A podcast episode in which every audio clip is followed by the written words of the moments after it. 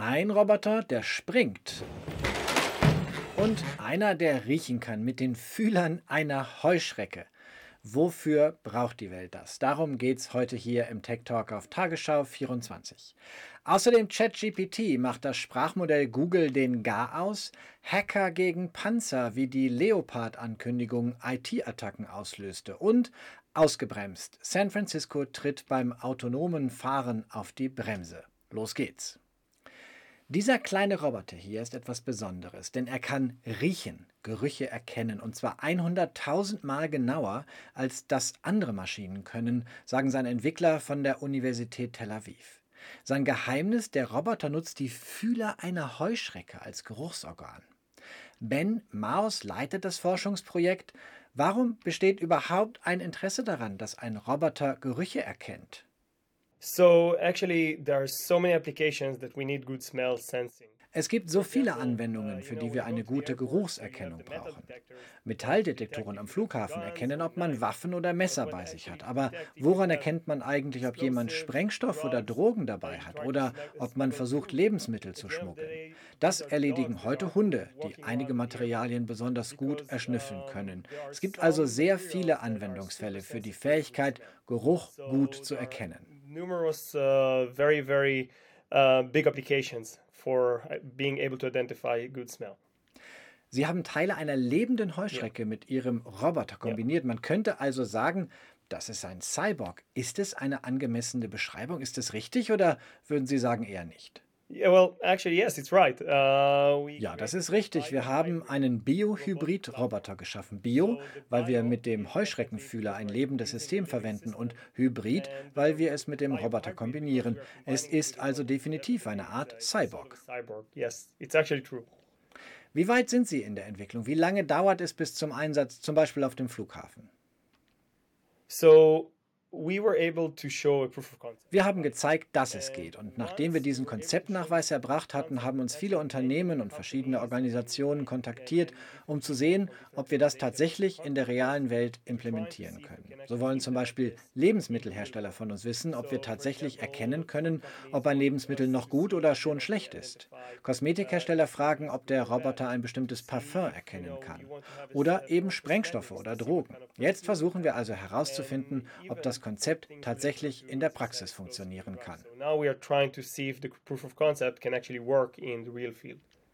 Und es wird Monate oder Jahre dauern, bis es irgendwo eingesetzt wird?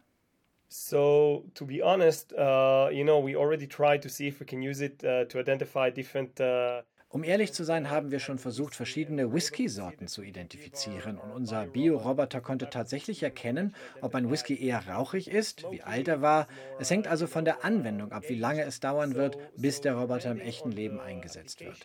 Ich schätze, dass es bei einigen Anwendungen recht schnell geht und bei anderen Anwendungen mehr Entwicklungszeit benötigt wird. I guess that some applications it will be quite quick and some application will, will require more development. Also nicht nur Menschen müssen fürchten, dass Roboter ihre Jobs übernehmen, sondern auch Hunde am Flughafen. Ben Maus von der Universität Tel Aviv. Das Interview habe ich auf Englisch geführt und anschließend bearbeitet. Apropos Roboter. Die Roboterschmiede Boston Dynamics hat vor zehn Tagen ein neues Video ihres Roboter-Prototypen Atlas ins Netz gestellt. In dieser Welt gibt es noch einen Menschen, der arbeitet, aber sein Werkzeug vergessen ah, forgot my tools again. Der Roboter Atlas ist der edle Helfer, der sich einen Weg sucht, ihn konstruiert,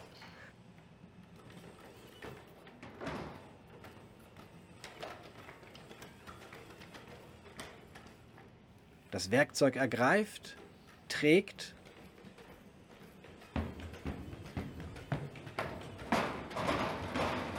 dann springt und dann wirft, bis es beim Boss angekommen ist. Und dann noch ein wenig weiter zeigt, was er so kann.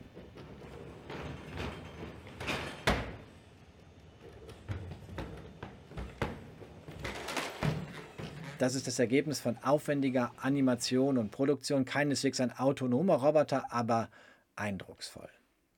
Werden uns Maschinen also ersetzen? Viele sind fasziniert von ChatGPT, einem generativen Sprachmodell, generativ, weil es selbst Daten erzeugen und lernen kann.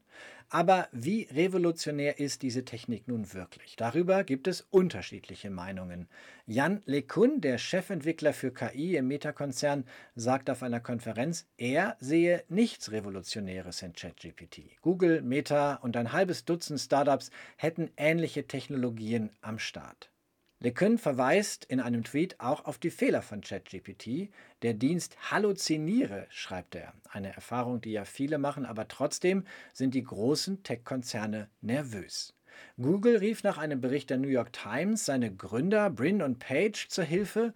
Kurz vor Weihnachten schrieb der frühere Google-Mitarbeiter und Gmail-Miterfinder Paul Buckheit, Google sei nur zwei Jahre von der totalen Disruption durch künstliche Intelligenz entfernt. Und das in Zeiten, in denen auch Google rund 12.000 Stellen streicht. Was also ist das Problem dieser großen Tech-Konzerne? Natürlich haben Google, Meta und Co. ähnliche Modelle entwickelt, aber sie haben damit auch verdammt schlechte Erfahrungen gemacht. Beispielsweise Meta, dessen Galactica-Sprachmodell, vor allem für Wissenschaftler, blieb gerade drei Tage online im November, weil sich Nutzende beschwerten über die Fehler, die ein solches Modell zwangsläufig auch produziert. OpenAIs ChatGPT macht auch Fehler, ist aber irgendwie zur rechten Zeit gekommen und gut verpackt und hip gestartet. Ein großes Problem, vor allem für Google, wie lässt sich mit einem Sprachmodell Geld verdienen? Denn Googles Einnahmen stammen vor allem aus der Werbung, die mit Suche und anderen Produkten verknüpft wird. Im November aber nutzten 86 Milliarden Menschen Google, nur 300 Millionen ChatGPT. Noch sind die Größenverhältnisse also klar. Aber auch aus Asien wächst der Druck auf Big Tech in den USA. Die chinesische Internetsuche Baidu will einen Chatbot in ihre Dienste einbauen, berichtet Bloomberg. Also, das Thema bleibt spannend. Schauen wir noch nach Deutschland. Vergangene Woche gab die Bundesregierung bekannt, Leopard 2 Panzer an die Ukraine zu liefern und zeitgleich liefen bestimmte Chats im Messenger Telegram heiß. Die IT-Sicherheitsfirma Kado schreibt in einem Blog-Eintrag, die Ankündigung der Leopard-Lieferung habe eine Cyberrache ausgelöst. Die Analysten haben zahlreiche Telegram-Nachrichten gefunden, die unter dem Hashtag Deutschland Ruhe in Frieden, auf Russisch natürlich, zu Hackerangriffen aufrufen. Getroffen wurden unter anderem die Website von Außenministerin Baerbock, das Innenministerium und die Webanzeige des Hauptbahnhofs in Berlin, wie die Hacker hier selbst in einem Video dokumentieren. Auch das Bundesamt für Sicherheit in der Informationstechnik bestätigt die Angriffswelle vor allem durch DDoS-Attacken, also massenhafte Anfragen, um einen Computer lahmzulegen. Ziel seien auch mehrere Flughäfen in Deutschland gewesen.